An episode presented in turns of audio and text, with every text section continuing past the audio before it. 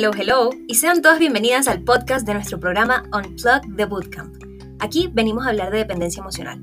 Reconoceremos si somos dependientes o no, sabremos cómo estamos practicando esa dependencia todos los días y cómo nuestros pensamientos y creencias alimentan esa dependencia.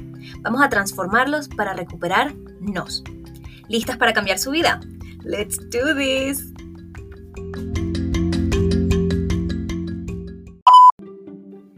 Episodio vamos a descubrir por qué se da la dependencia emocional y cómo tus elecciones de pareja están haciendo que esa dependencia se mantenga. ¡Vámonos!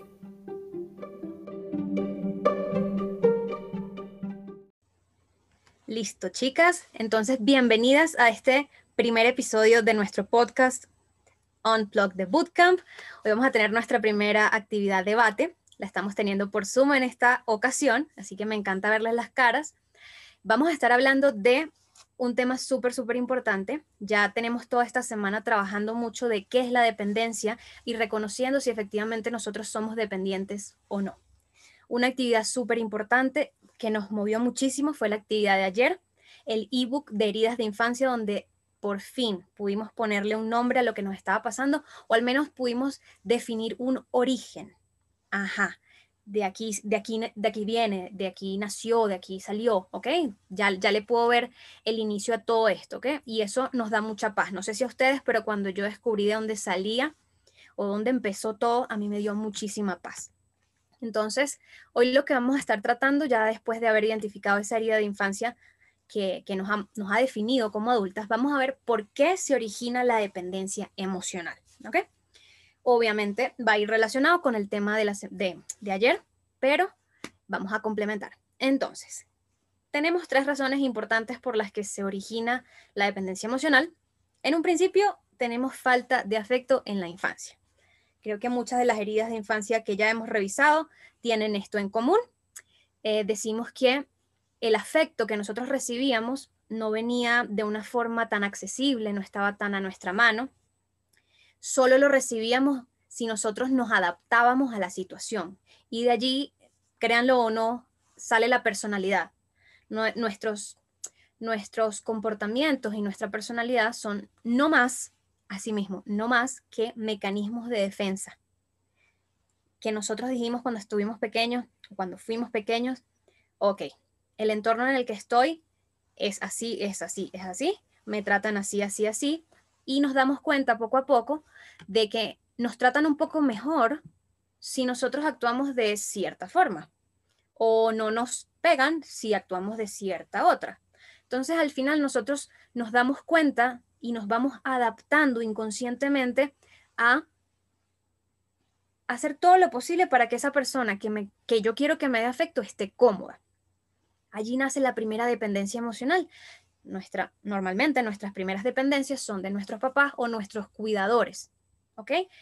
Cuando nosotros crecemos, ya esa figura de, de apego se vuelve la pareja, ¿ok? Pero cuando nosotros descubrimos por primera vez desde chiquitos, oye, si me abrazan cuando hago esto o si me aplauden cuando hago esto otro, boom, en ese momento se empieza a desarrollar nuestra personalidad y eso es que nosotros vamos a hacer de adultos, ¿ok? Otra cosa, el desarrollo de la autoestima es súper, súper importante. También nos va a hacer em, o, va a ser uno de los componentes del origen de la dependencia emocional. Cuando nosotros nos damos cuenta que estamos poniendo, bueno, esto no nos damos cuenta, pero nosotros empezamos a poner nuestra autoestima en función de los juicios de las personas que están a nuestro alrededor. Es decir, mi autoestima depende de algo externo nos volvemos condicionados al entorno, ¿ok? Nos modulamos a través de la retroalimentación que tienen las otras personas, es decir, si me refuerzan las cosas que yo estoy haciendo, mi autoestima sube y si me critican, pues obviamente mi autoestima se deteriora muchísimo y yo siento que no tengo valor. ¿Ok? Esa es la segunda razón o el segundo por qué se origina la dependencia emocional, cuando el juicio del otro determina quién yo soy o cuánto valgo. ¿Ok? En ese momento yo digo, perfecto, boom, ya sé qué voy a hacer. Recibo amor de esta forma y recibo valoración de esta otra. Bravo, ya voy sumando porqués para volverme una mujer adulta que también es dependiente emocional. La tercera razón por la que tenemos dependencia emocional y me gustaría que se identificaran alguna con, a ver, todas ustedes con alguna de las tres, o, si son una mezcla, pues también, para que me conversen. Eh, si tienen algún tipo de recuerdo, algún momento en el que ustedes, eh, o, mientras yo hablo, qué cosas han estado pensando, qué recuerdos han venido a su mente y con qué se están relacionando estas tres, de estos tres porqués, a ver cuál es el de ustedes, ¿ok? El tercer porqué son las creencias irracionales sobre las relaciones, ¿ok? Relaciones, vínculos y los roles que cada uno va a tener en esta dinámica. A ver, eh, ejemplo, el amor significa estar juntos todo el tiempo, o el amor es incondicional, o tenemos que ser iguales y pensar igual en todo, o tenemos que estar, no solo pensar igual, sino también estar de acuerdo y querer lo mismo siempre. Y nosotros vamos a identificar una creencia irracional, y esto lo vamos a ver en el debate de la semana que viene, cuando usamos palabras muy extremistas. Ejemplo, estar juntos todo el tiempo. Ser iguales. Tener, estar de acuerdo siempre. No discutir nunca. Me explico, que me den todo lo que yo quiera o necesite o todo lo que yo pida. Entonces, cuando nosotros identificamos que nuestros pensamientos y nuestras creencias tienen esas palabras, se convierten en irracionales porque no hay nada extremo en esta vida. La vida no ocurre en los extremos, sino que ocurre en el medio, en la mitad, en el equilibrio, donde hay veces que sí, donde hay veces que no. ¿Ok? Listo. Me gustaría entonces que alguna de ustedes levantara la manito acá en la llamada y me contase si se identifican con alguno de estos tres y con cuál es.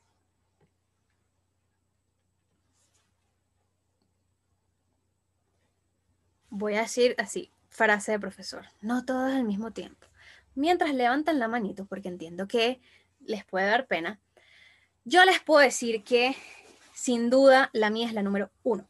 Aquí ya hay manitos levantadas. Les comparto que la mía es la número uno Mira, cuando yo me di cuenta que mi mamá accedía a darme cariño si yo me comportaba como una niña ama de casa, o sea, literal una niña ama de casa. O sea, si yo tenía siete años y yo barría, mi mamá, wow, véngase que usted está en formación de la mujer que yo quiero que usted sea y, y le voy a aplaudir eso.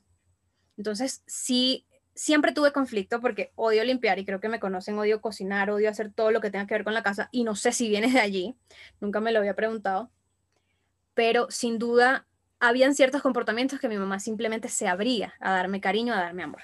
Y eso hay que identificarlo en este momento porque es, em, es muy posible que ese sea el mismo comportamiento que nosotros apliquemos con la pareja. ¿Ok? Ah, por acá me levantaron la manito. Cata, please, cuéntame, ¿qué opinas? Hola. Oli. Bueno, eh, yo me identifico muchísimo con la primera y con la segunda también. O sea, indudablemente, em, cuando era pequeña, pues no tuve como una mamá muy afectiva. Entonces, em, como esa, esa falta de afecto y también que tengo súper claro, pues digamos que, que como no tuve a mi papá, entonces también tengo súper claro que por ahí va mi herida emocional. Entonces, em, yo creo que me, identifico total con la falta, la falta de afecto en la infancia y también cuando fui creciendo me, di cuenta que, me importaba muchísimo lo que dijeran de mí, o sea, como que mm, pues eh, mi autoestima dependía de lo, que, de lo que los otros dijeran de mí, entonces como que bueno, si, si por ejemplo en mi trabajo pensaban que yo era súper buena, eh, si mi familia pensaba que yo era súper buena, eh, entonces eso para mí era como una validación, entonces necesitaba constantemente esa validación externa, entonces esas dos me identifican demasiado. Súper, Cata. Yo creo que eh, por la ausencia de, de enseñarnos cómo, cómo funciona la autoestima y que la autoestima viene de adentro, porque al menos a mí no me lo enseñaron, se vuelve un poco más fácil darle esa responsabilidad a los amiguitos del colegio, al noviecito, al primer noviecito de infancia que uno tiene, de si soy bonita o no, a las redes sociales, y bueno, un fenómeno enorme, eh, donde es, más fácil ponérselo al otro, pero no nos enseñan que somos nosotras quienes debemos tener un concepto de nosotros y eso vale más. Súper, muchísimas gracias. Por acá, Santia también quiere contarnos. Santia, ¿cómo estás? Todo bien. Pues yo tengo como un poco de todas. Una, la falta de afecto en la infancia, obvio, pues por, por mi papá, tú sabes. Este, eso lo que logró en mí fue que no desarrollara nada que ver mi autoestima. Ahí yo tuve problemas de alimentación, tuve problemas de bulimia y todas esas cosas. Y la forma en que mi la forma de mi papá amar me hizo ver a mí que la, un amor bien irracional, no un amor libre, sino como de posesión, eh, de que tienen que hacer lo que yo quiera, si no hacen lo que yo quiera, eso no es amor, si no me complacen, eso no es amor. Y al ver esto, o sea, los tres, yo me identifico con los tres, pues por, porque ese rol de hombre en mi vida, que era el que estaba arriba, el que se convierte en el primer amor que uno tiene, él me quitó todo. Y ha sido, eh, es, un proceso doloroso y, y, ha, ha, hecho que, que yo no pueda tener una relación sana porque no lo veo, no tuve esa relación sana con mi papá.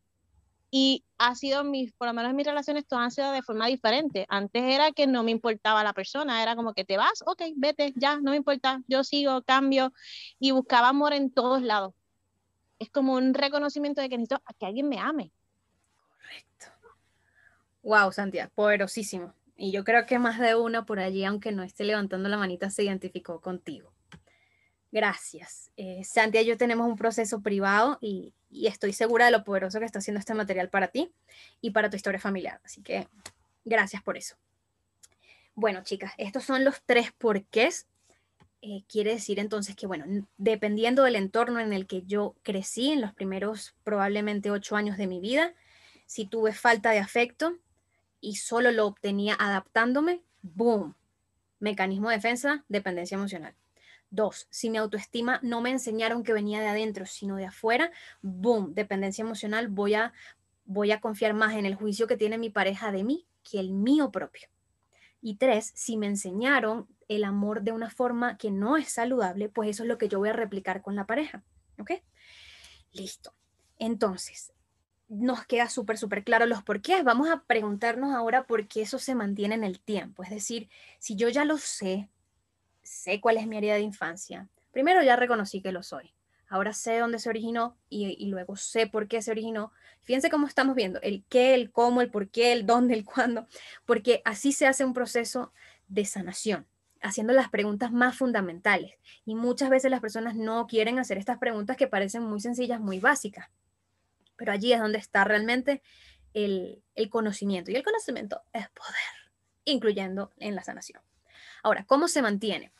Cuando nosotros crecemos y escogemos a nuestra pareja, nosotros vamos a perpetuar esa dependencia emocional con esta, esta persona en tanto escojamos mal. ¿Ok? Y suena súper irónico. La dependencia emocional me hace escoger mal y como escogí mal me vuelvo más dependiente emocional. Es un círculo vicioso que hay que parar y que hay que parar desde el principio, que es escogiendo mejor. ¿Y cómo se escoge mejor? Entendiendo tu historia, trabajando la, inteligencia emocional para reconocer que esta persona no fue una elección adecuada. ¿Ok? Ahora, el lunes nosotros conversamos con Julián. Él nos comentó sobre el apego ansioso, es algo creo que con lo que muchas nos podemos identificar. La dependencia emocional y la ansiedad tienen una relación demasiado cercana. Son, mira, no son primas, son gemelas una cuestión impresionante porque precisamente cuando nos alejamos de la droga, que es, eh, esa persona, sentimos una ansiedad y un desespero horrible que, bueno, parece el síndrome de abstinencia literalmente. Entonces, ya conversamos sobre el apego ansioso y, él busca recrear esa seguridad que no tuvimos en la infancia, pero ahora con nuestra pareja. Es supremamente importante tener claro que para que esto ocurra, tiene que haber reciprocidad en la pareja. Es decir, esa seguridad que yo no tuve en la infancia, si yo la quiero en mi pareja, debe haber reciprocidad. ¿Qué pasa? Escogemos tan mal que justo ese elemento de reciprocidad no existe. Yo, yo quiero lo mejor para él, pero a lo mejor él no es lo mejor para mí. Yo lo respeto, pero a lo mejor él no me respeta a mí. Y yo lo amo. Y bueno, no digamos que nosotros somos perfectas porque, ajá. Pero estamos escogiendo parejas que no son recíprocas en este tema de la calidad de relación que yo quiero. ¿Ok? Entonces, Para transformar nuestro apego ansioso necesitamos una pareja de calidad. Punto. Porque si no, esta pareja lo que va a hacer es detonar mi inseguridad y dejarme en la dependencia emocional por siempre o incluso empeorarla. Punto. Por eso yo les hablaba en un reel de las siete situaciones que nos van a detonar la dependencia emocional, porque son situaciones escoñetadas o son complicadas. Y sí, hay muchos hombres que tienen esas situaciones y son lo que te pueden ofrecer, pero qué pena. Y justo ayer le decía a una clienta, yo no me metería en ese peo. Me dice, ay, es que mi pareja, él, es un mama's boy y, tiene mucha relación con su mamá y le pregunta todo. Yo le dije, eso no está mal. Que él tenga esa relación con su mamá no está mal. Es completamente válido. Lo acepto como es, pero yo no me metería en ese peo. No, señor. Hay cosas que son completamente válidas y aún así uno decide no meterse en ese peo. Ejemplo, una relación a distancia. Yo no me metería en ese peo. Porque yo sé que yo tengo dependencia emocional. Es como si yo lo quisiera. A ver, soy una alcohólica y voy a una rumba llena de alcohol hazme tú el coño madre favor. ¿Qué va a pasar? No le voy a poder decir que no a esa situación, voy a recaer, voy a empeorar. Entonces hay que alejarnos de esas situaciones que son ambiguas y ya les voy a decir qué tipo de situaciones o qué tipo de perfiles de chicos en este caso nosotras tenemos que evitar dada nuestra tendencia. Porque, ajá, tenemos una tendencia como hay tendencias a la adicción. Hay gente que se fuma un cigarrillo y no se fuma un cigarrillo en siete meses y le da igual. Y hay gente que fuma uno y chao. Ahí se quedó pegado. Y ustedes deben conocer, si no son ustedes un par de ellos, deben conocer personas así. Entonces, si ya nosotras tenemos esta tendencia a depender, que quiero que lo veamos como una adicción para que entiendan cómo es el proceso, ustedes no se pueden acercar a personas de esta forma. Uno, una persona que te ofrece una relación ambigua, o con terceras personas involucradas. No se meta en ese peo. Eso es gasolina para tu miedo al abandono, para tu miedo al rechazo, para tu miedo a la traición. ¿Cómo son este tipo de relaciones ambiguas o con terceras personas? Ay, mira, em, eh, eh, vamos a ser amigos con derecho. No. Usted va y le dice que no. Y el tipo está buenísimo y es todo lo que usted quiere en esta vida, pero le está proponiendo alcohol y usted es alcohólica. Y usted dijo que usted quería mejorar. Usted le va a decir que no. Otro ejemplo, una persona que tenga un hijo con su expareja. Ah, es que él es bueno y él no me ha hecho nada malo y es tan buen ser humano. Sí, marica. Por aquí vi a una que se puso la mano en la cabeza. Ay, Dios mío, ya te vi. Tiene tres muchachitos. Ándale. Bueno, mira, esto es algo dificilísimo para la persona que sea, para la persona más estable, para la persona más inteligente emocionalmente. Hazme el favor para nosotras. Coño, por la historia que traemos, usted no se puede meter en ese peo, básicamente, ¿ok? Pero al mismo tiempo nos sentimos súper atraídas a esas vainas. Y yo quiero, y por mucho tiempo dije, pero ¿por qué? pero si me hace tanto daño, ¿por qué me atrae? ¿Por qué me saliva la boca cuando veo algo así como escoñetado, como disfuncional y yo quiero ir para allá como por inercia? Déjenme explicarles cómo funciona el aparato retorcido que tenemos nosotros que se llama cerebro. Hay una parte inconsciente que dice, yo no valgo. Listo a mí me enseñaron que yo no valgo y eso está alojado en una carpetica de su cabeza y usted no lo sabe, pero ahí está. Y inconscientemente nosotros buscamos una situación que me lo afirme, que me diga, sí, eso que tú has creído de ti toda la vida es cierto. ¿Por qué? Porque por inercia nosotros vamos a seguir creyendo lo que hemos creído por mucho tiempo. Ejemplo, una muchacha que usted, no sé, que pensó que era gordita toda la vida, o, que es gordita, pero que eso era feo. Y se ve al espejo y dice, yo soy fea, yo soy fea, yo soy fea, yo soy fea. En su inconsciente, ella tiene esa carpetica que dice, yo soy fea. Y ella va a buscar personas que le digan que es fea. Y las va a aceptar en su vida. ¿Por qué? Porque están de acuerdo con ellas. Punto. Están de acuerdo con lo que yo creo de mí Y si están de acuerdo con lo que yo creo de mí, es mucho más fácil desenvolverme con esta persona, porque ya sé cómo se hace, ya sé cómo significa, a ver, o cómo se ve desenvolverme con personas que me dicen que yo soy fea, porque tengo a mi papá que me lo ha dicho toda la vida, ya yo sé cómo se hace. Inconscientemente tú caminas el camino que has venido caminando toda la vida, porque es más fácil, porque ya por ahí tú conoces el camino. Ahora, te cuesta un poco más relacionarte con una persona que no está de acuerdo contigo. Ejemplo, está la gordita que dice que es fea y llega un tipo y le dice, tú estás hermosa y qué sabroso y me encanta y tacatá. Y tú no le crees. No me jodas la vida. Y no le vas a creer, le vas a decir, no, no, es que mírame el cauchito, o, la que tiene acné, no, no, es que como que mi cara es bonita, si a mí me han dicho toda la vida que mi cara es, es fea, o que el acné es feo, o que el pelo chicha es feo, o que el pelo liso es feo o que ser bajita es feo, no lo sé. Pero una persona que te lleve la contraria en eso no te va a gustar, incluso cuando él sea el lado positivo, incluso cuando esa persona te esté tratando de apoyar en tu proceso a cambiar. Pero tenemos mucha resistencia al cambio. Y si quieren escribir algo de todo lo que yo estoy diciendo, pongan esto.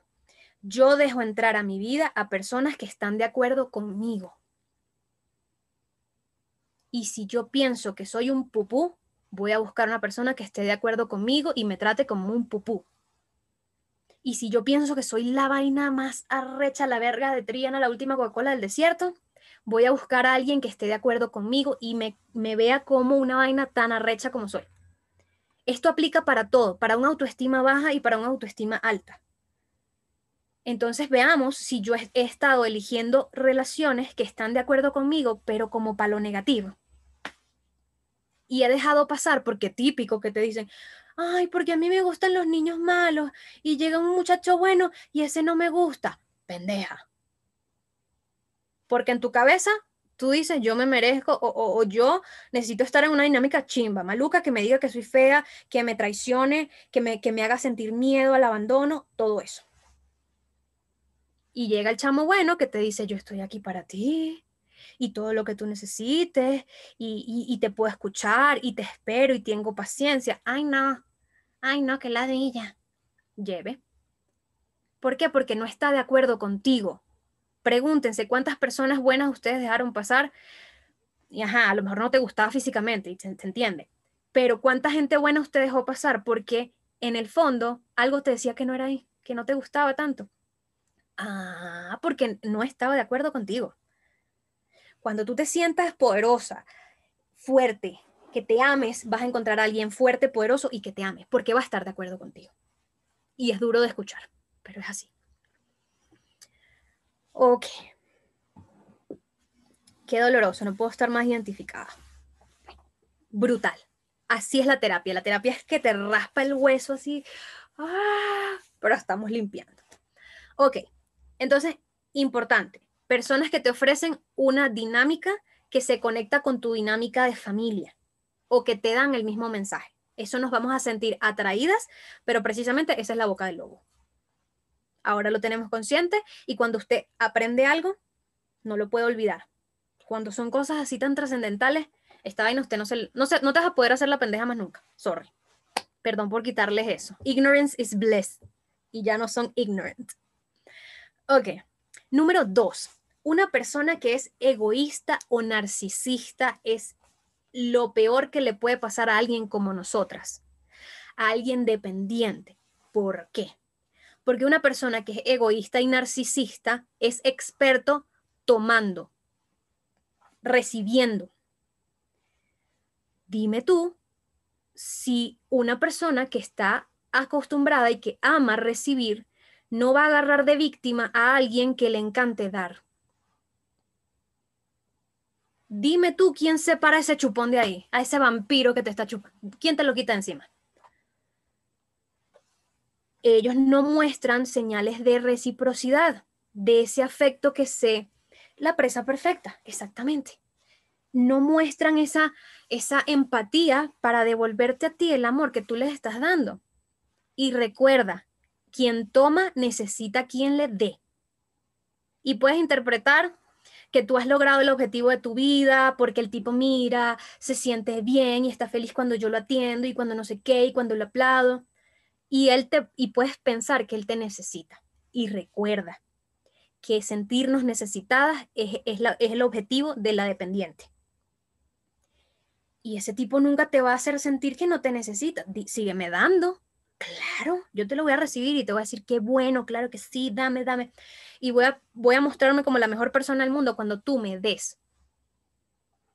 ¿Qué pasa con una persona egoísta y narcisista cuando tú le dices que no? Se vuelven otros. Se vuelven otros. Son violentos, te empiezan a culpar, son manipuladores, son otras personas y ahí tú te das cuenta, ojo, y uno conoce a la gente cuando le dice que no, no cuando le dice que sí. Eso es, tatúenselo en la frente.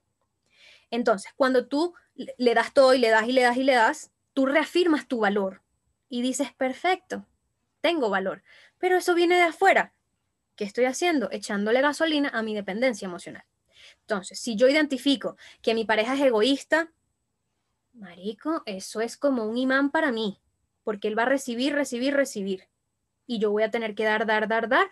Y eso se va a prolongar por los años de los que ustedes quieran, por los siglos, los siglos, amén. Y usted puede creer que tiene una relación estable porque tienen 15 años juntos, pero de bola. Alguien que recibe y alguien que da, ¿cómo no va a funcionar? Funciona, pero ahí el único que gana es él. Y esto es lo mismo al revés, si la mujer es la egoísta y el hombre es el dependiente. O en el caso de las parejas también homosexuales, hay uno que tiene una tendencia y otro que tiene otra. Punto. Chequemos. ¿Ok? Hay que alejarse de las personas egoístas y narcisistas. Ok. Número tres. Una persona que no maneje bien el conflicto. ¿Por qué? Somos personas diferentes, obviamente vamos a manejar conflictos, eh, a tener conflictos. Pero si él ante el conflicto te manipula, te controla y es agresivo e intenta romper tu autoestima, de todas las formas posibles, mi amor. Sin autoestima, ya vimos que somos incapaces de practicar la dignidad y no podemos ejercer el merecimiento que existe en las buenas relaciones de pareja. Punto. Entonces, coño, si ya yo sé que la dependencia emocional nace de una autoestima baja, no puedo estar con una persona que está atentando contra mi autoestima, porque mientras menos autoestima yo tenga, más dependiente voy a ser. Y la idea es ir para el otro lado, ¿no?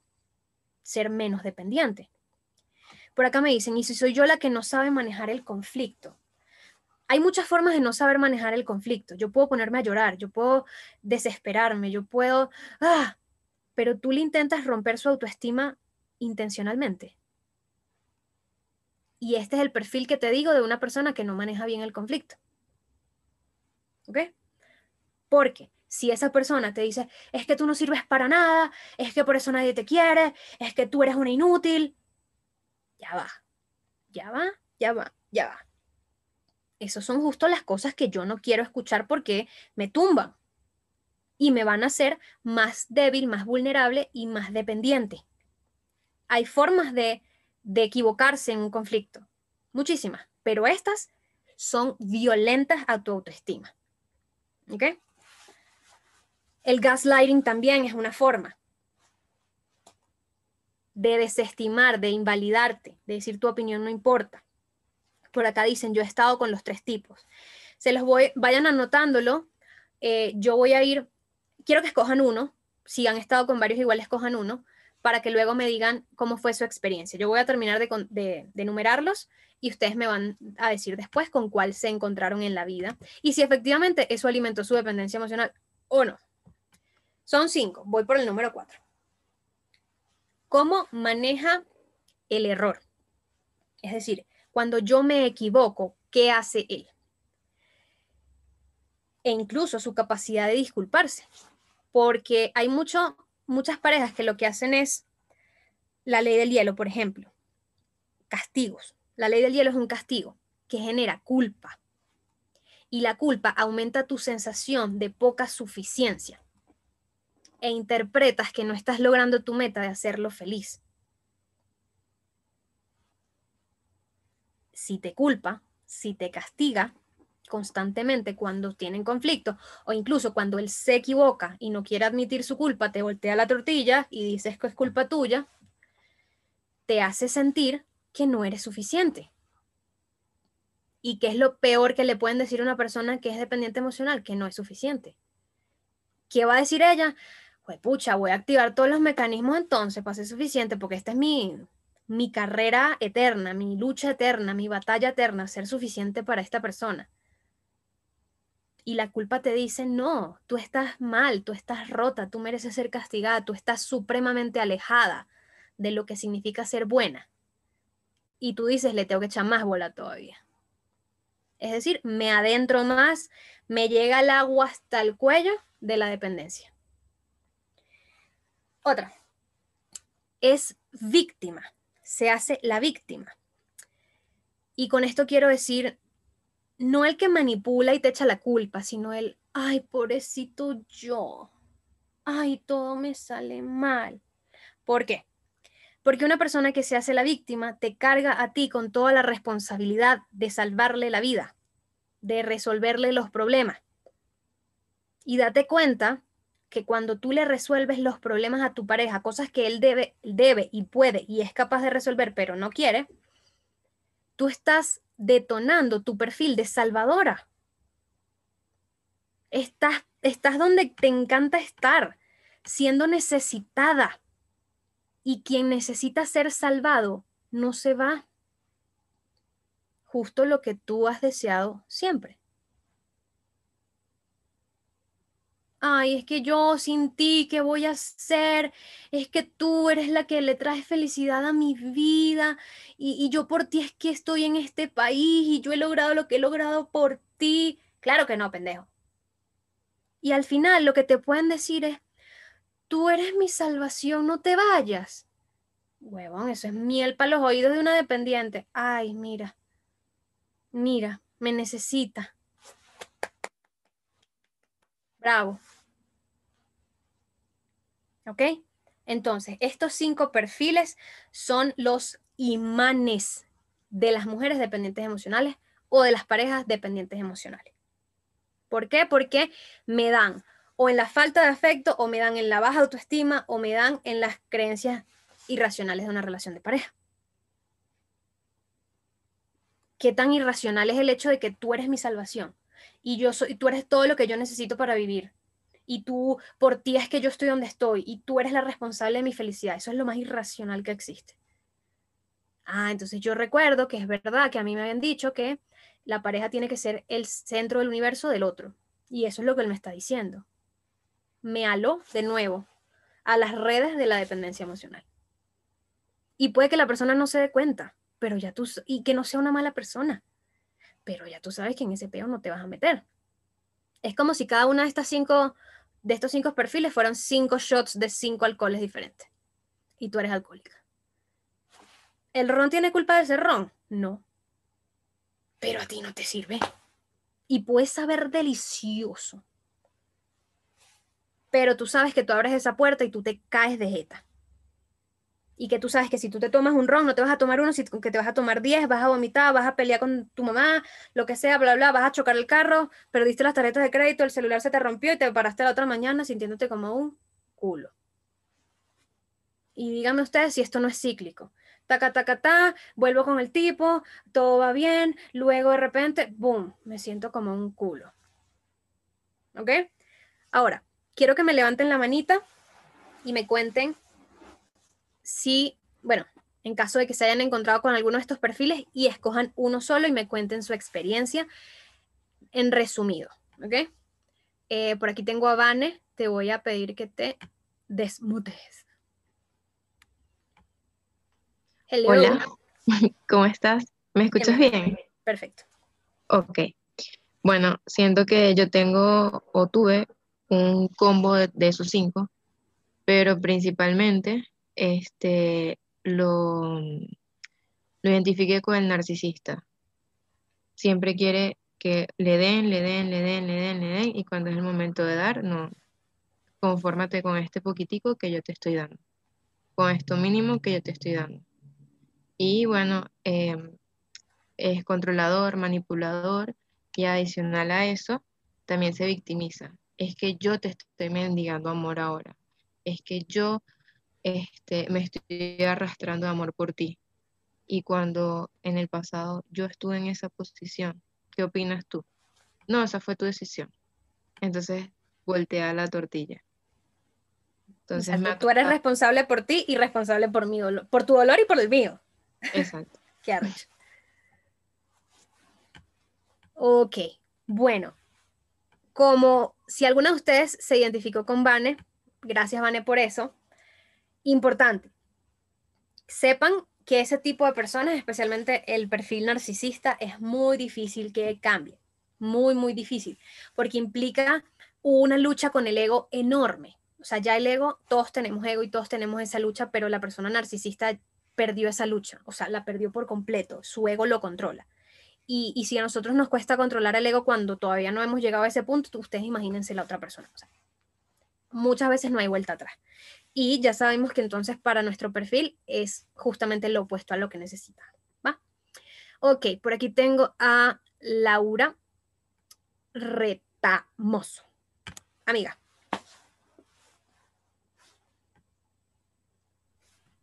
Hola Gaby, hola.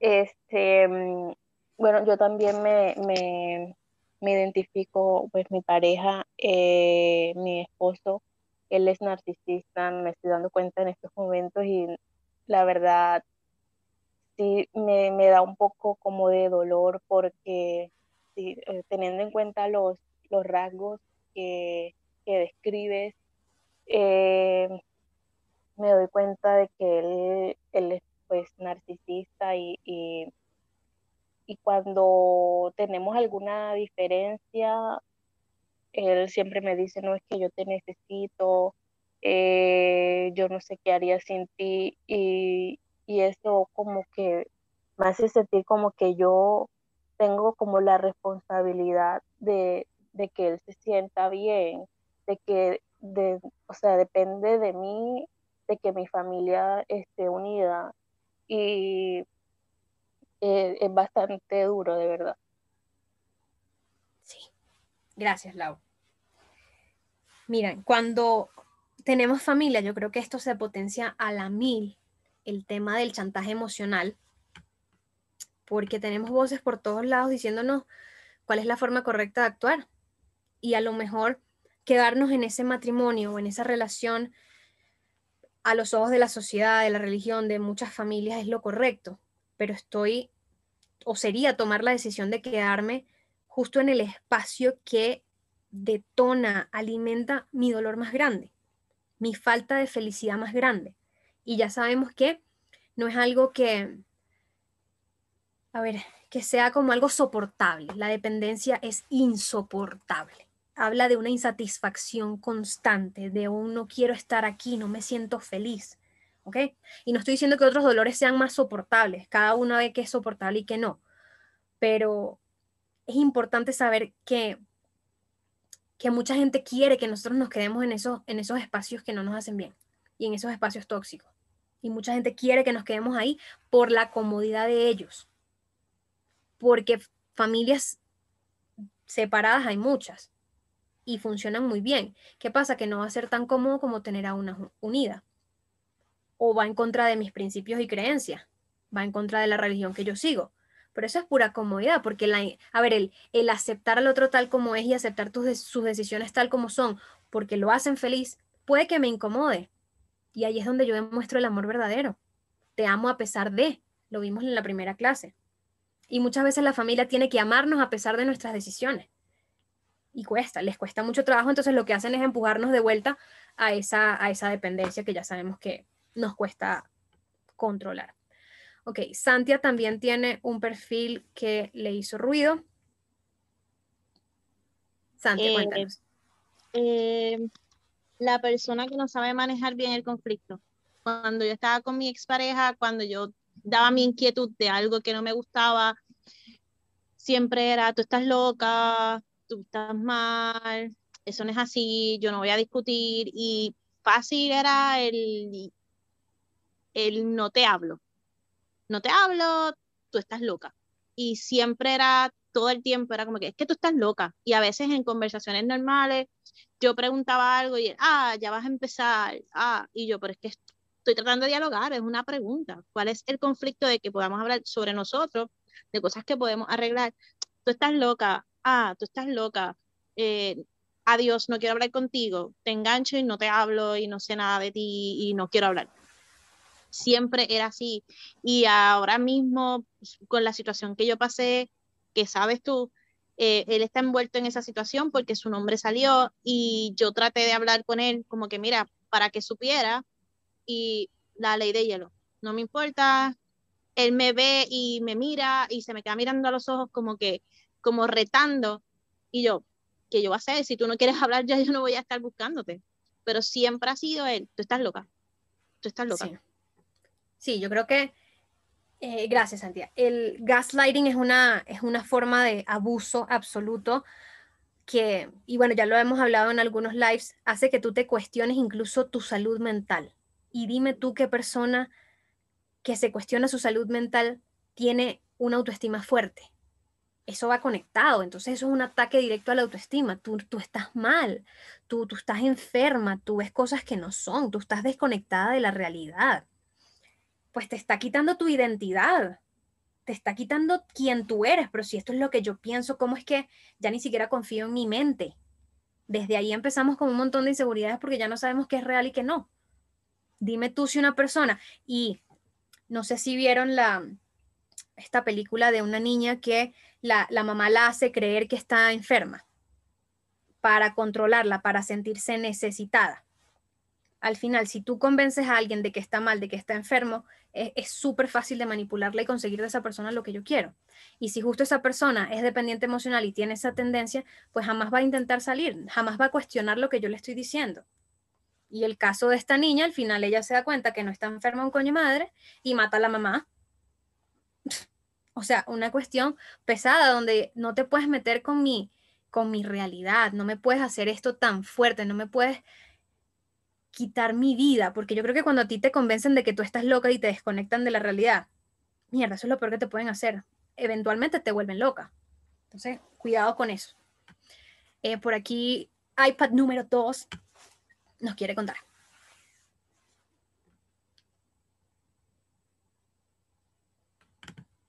Ahí te estoy dando acceso. Ahí estás. Hola. Mm, bueno, a mí me pasa, no quiero hablar muy duro porque él está afuera, que siempre mm, yo estoy loca, yo soy la que está mal, yo soy la del problema, yo soy la tóxica, yo soy la loca. Y él es perfecto. Y nosotros estamos en terapia de pareja. Y yo me doy cuenta de que todo se centra en que todo es mi culpa y yo no digo que yo no haya cometido algunos errores, pero cuando yo me pongo a ver lo, que fue la mentira, el engaño, todo viene de parte de él. Sin embargo, la culpable, la relación como que pende un hilo, es por mi culpa.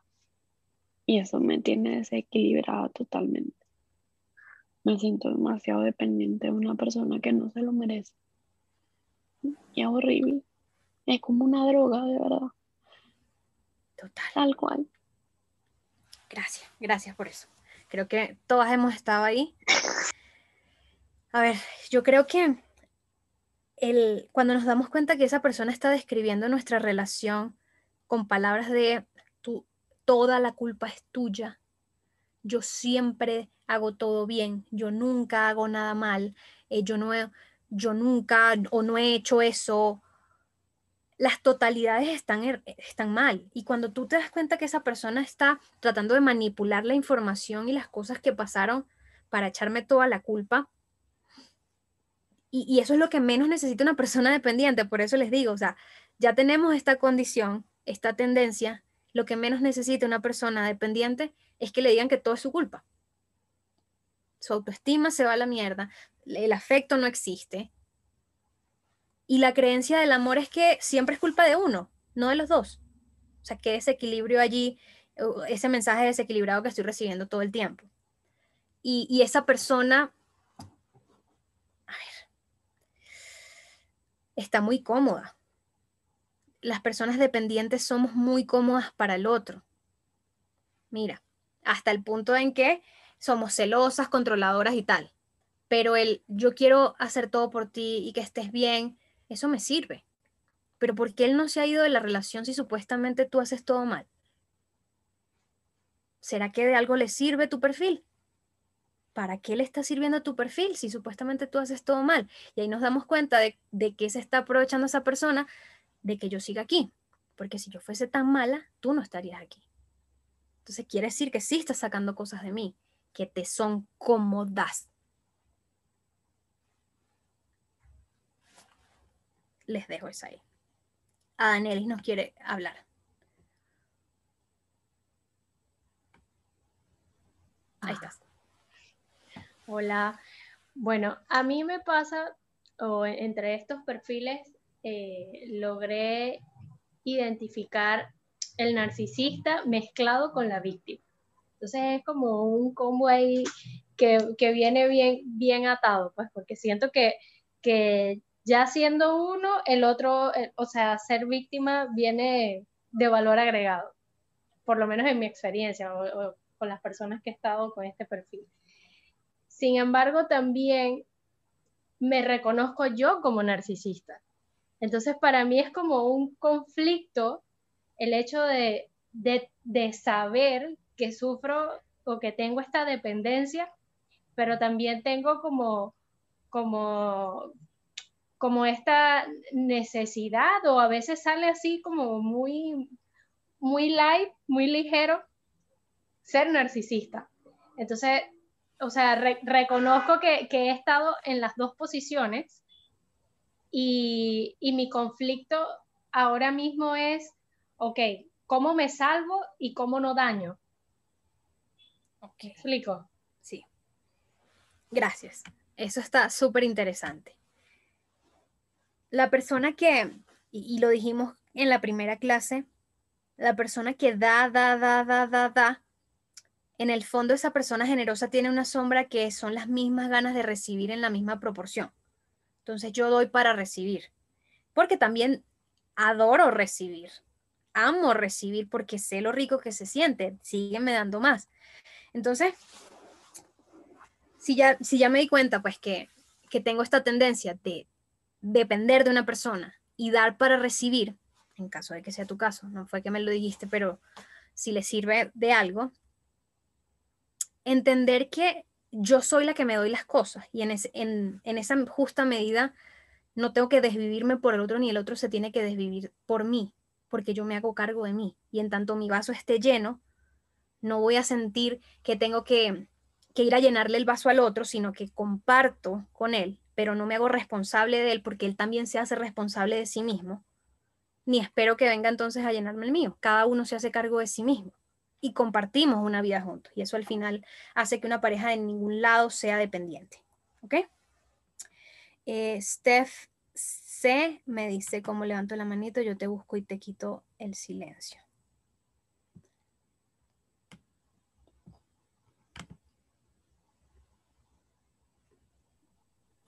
Ahí estás. Listo, no tengo ni idea cómo levantar la mano. Gracias por este espacio, Gaby. Primero que todo, gracias por todo lo que han dicho acá. Creo que me he identificado con cada una de las palabras. Les quiero contar que hace más de un año yo estuve con una persona que validaba completamente el hecho de sentir que yo no era suficiente porque estaba en una relación donde primero yo era la otra y segundo, él era completamente narcisista y víctima también como el anterior y era tal cual tú decías, no, que tú eres el amor de mi vida, que gracias a ti yo tengo todo esto, que mi vida es perfecta por esto y para mí era como que, ok, tengo que hacer exactamente lo que estoy haciendo para que él siga así de bien. No puedo cambiar nada. No le puedo decir que quiero que deje a su novia, no le puedo decir que quiero una vida con él. De hecho, uno de mis sueños más grandes, y esto es algo que fue lo que me hizo despegarme de él, es que yo quiero ser mamá. Y en el momento que le comenté que mi sueño más grande era ser mamá, su actitud fue, no quiero hablar contigo dame unos minutos, necesito irme. eh, y para mí eso fue un shock tan grande que yo dije, ok, aquí no es el lugar definitivamente. Entonces es súper duro darse cuenta, pero creo que es más duro quedarse ahí. Gracias por eso. Gracias a ti, Gaby, de verdad. Mágico todo esto. Hermosa. Sí, es duro salir, pero es más duro quedarse. Por favor, repítanse eso. Hay, hay situaciones que van a ser muy boleta, como esta que nos menciona Steph, o, los narcisistas, los perfiles narcisistas que ustedes han, han comentado, pero hay muchos otros que son mucho más sutiles. Y si ustedes están aquí, pues porque algo de eso ya les empezó a levantar una alerta roja. Eh, una persona que, que, te ofrece una relación que no, no tiene nombre o, o que, que, te dice vamos a vivirnos juntos súper rápido, perdón, vivirnos, vivir juntos súper rápidos porque yo te voy a dar los papeles porque estamos en otro país, pero entonces si, si estamos mal te, te chantajeo con que ahora no te voy a dar los papeles, con que no tienes nada sin mí, o sea, porfa, esto lo he escuchado demasiadas veces en terapia, que se vuelven otras personas en el momento en el que ustedes dejan de dar tanto como habían dado. Y ahí es donde nos damos cuenta nosotras, oye, esta persona no me ama por quien yo soy, me ama por lo que hago, por lo que doy, por lo que le aporto, por la comodidad que implica tenerme en su vida. Porque en el momento en el que me vuelvo, entre comillas, incómoda, así como decía Steph, en el momento en el que yo me pongo incómoda para él, entonces me muestra otra cara entonces me echa las culpas, entonces me ataca, entonces destruye mi autoestima. Ya va. Y ahí es donde ustedes eh, identifican una relación sana de una que no es sana. La gente la conoce cuando le dices que no. Y yo les voy a decir una cosa. Yo tuve un episodio de mi vida muy, muy fuerte, una noche de copas, donde me puse súper, súper agresiva. Y yo les puedo decir que lo poco que recuerdo de esa noche de pegar puros gritos y hacer un show era Diego diciéndome, no puedo hablar en este momento, no vamos a hablar en este momento, te voy a llevar a tu casa, te voy a llevar a tu casa. Y él miraba hacia abajo y seguía manejando. Y ese hombre a mí jamás me levantó la voz. Jamás. Y yo estaba como una energúmena. Y a mí jamás me levantó la voz. Y jamás me dijo, tú eres, mm, probablemente sí me dijo que tú estás loca, pero en ese momento estaba actuando como loca. Pero nunca me dijo, tú no vales, tú tal cosa. Recuerdo una frase ya, ya para ir cerrando con un broche de oro este cuento súper íntimo, que en medio de, mi, de mis copas jamás se me va a olvidar y lo voy a recordar hasta el día que me muera. Me dijo, haz lo que tú quieras contigo, pero conmigo no. Y esto es precisamente lo que yo no quiero que mis hijos vean. Por eso no puedo estar contigo. Y ese día él terminó conmigo. Y ahí empezaron mis cuatro años sola en Colombia, por ese episodio. Y cuando tú te das cuenta de la persona que tienes al lado y en el momento en el que tú, yo estaba siendo supremamente incómoda para ese hombre en el estado en el que yo estaba. Y él aún así me respetó. Si ustedes diciendo quiero ser mamá, diciendo merezco más, diciendo necesito ver un cambio, diciendo cosas que son lógicas, la otra persona siente una incomodidad a tal nivel de, atacarlas, ahí no es Ahí no es, y menos con la, dependencia y la tendencia que ya tenemos nosotros. Ahí no es. Se van a quedar más pegadas todavía. ¿Por qué? Porque ustedes están acostumbradas a la falta de afecto. Este tipo no me afecto. Ahí me quedo. Porque está de acuerdo conmigo. Está de acuerdo conmigo de que el drama tiene que estar en mi vida. Él también le trae drama a mi vida. Entonces, perfecto, estamos de acuerdo. Vamos a seguir escoñetándonos, trayéndonos drama. En el momento en el que tú dices, yo no quiero drama en mi vida, yo no quiero violencia en mi vida, yo no quiero ataques, yo no quiero manipulación, yo no quiero nada de lo que mi familia me enseñó, tú empiezas a actuar de una forma que te vas a volver tan incómoda para esa persona que te va a atacar y tienes que soportar el ataque para terminar de salir, porque si en medio del ataque, como dice Steph, y el ataque a lo mejor es, tú eres lo mejor para mi vida, él ahí está haciendo su estrategia para que tú te quedes. Y otra estrategia es romperte tanto que no te puedas ir.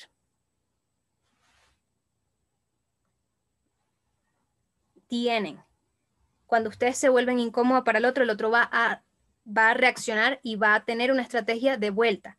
Pueden ser cualquiera de estas. Las más comunes son las violentas. Este gritan, es el gaslighting, este pegan, este dicen, te y tuve una clienta que, me, que la persona le dijo, yo te voy a dar a ti los papeles, ¿tú qué crees? Te voy a destruir la vida, te vas a tener que regresar a Venezuela, donde no eres nadie, donde ya nadie te conoce, donde no tienes trabajo, vas a tener que hacer colas de vaina. En el momento en el que ella se puso incómoda, él le dijo eso.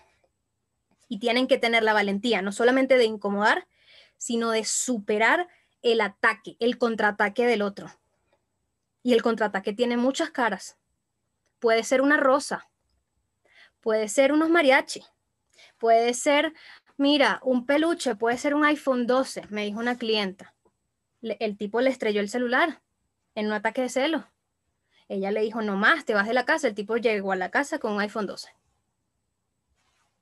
El contraataque tiene muchas caras y tú tienes que tener la fuerza no solo de incomodarlos buscando equilibrio, sino de ver el contraataque tan vil y cruel que te están haciendo, incluso si es un iPhone 12 o una rosa, porque te están comprando,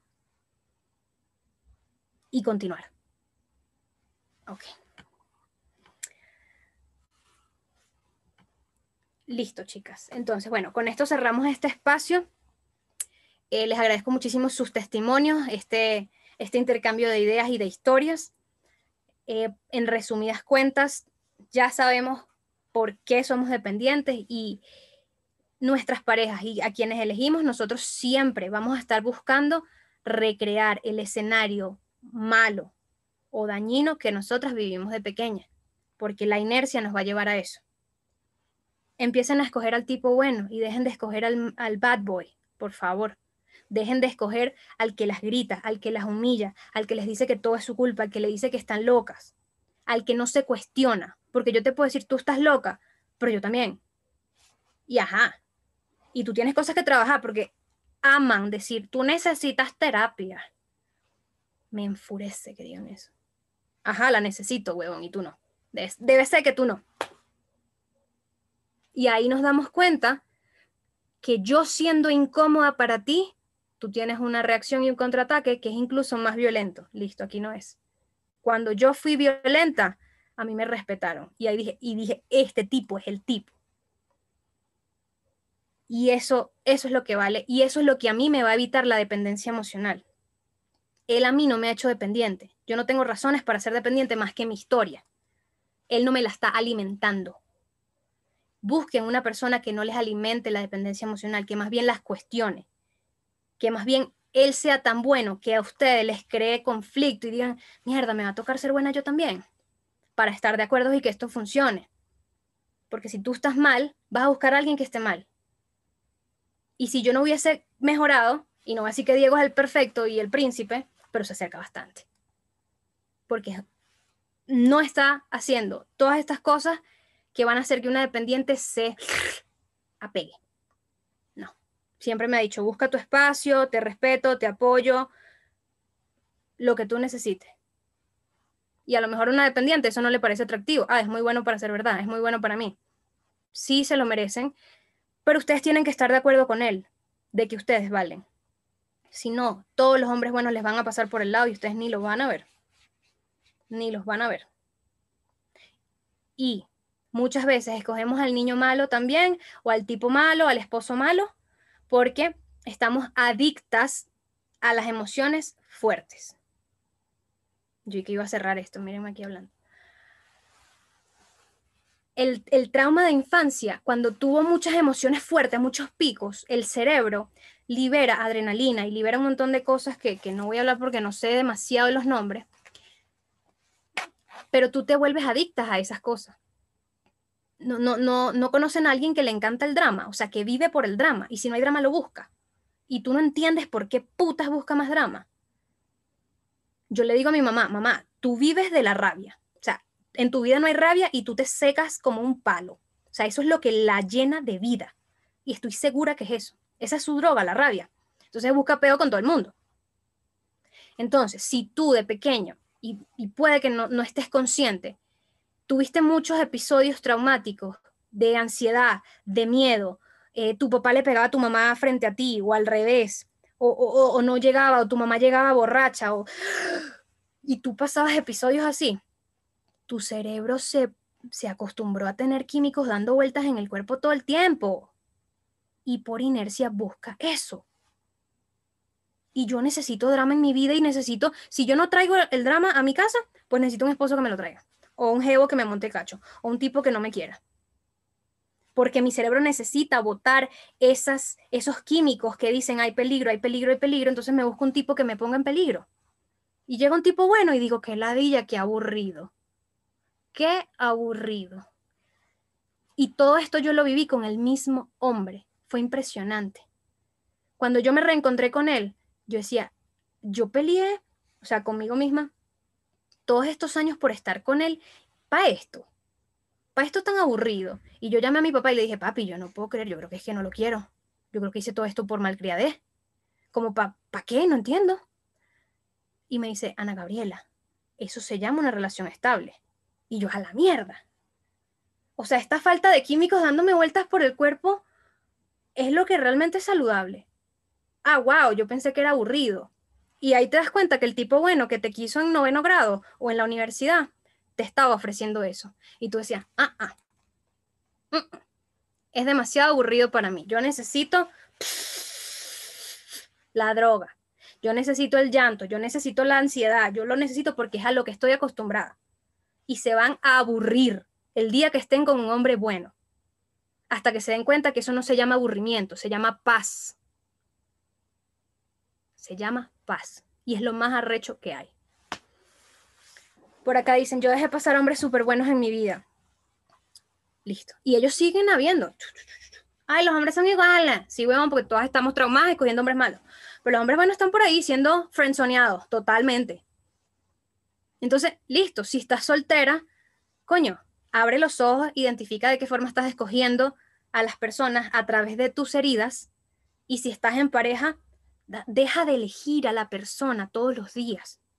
Todos los días son una oportunidad para salir y, cambiar esa decisión de estar con una persona que te detona la dependencia emocional, que ya tú sabes que se siente como una mierda, se siente mal. ¿Y tú quieres salir de allí? Pues deja de elegir tipos que te alimentan eso. Y, y tienes miedo a la soledad y eso implica estar sola. Sí. Y eso es otro trabajo que tienes que hacer aparte, aprender a estar sola.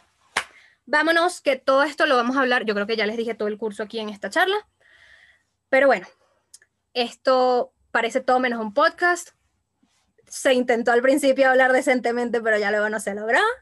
No importa, espero que las personas que estén escuchando esto les haya quedado la información, que los testimonios se hayan identificado. Por acá dicen un tiro duele menos y con eso cierro. Y así culmina un episodio muy poderoso, con testimonios de mujeres como tú, que sienten como tú y que están en un lugar muy similar al tuyo. Nos vemos la semana que viene para más transformación. Como dijo una de ustedes, un tiro duele menos. Bye bye.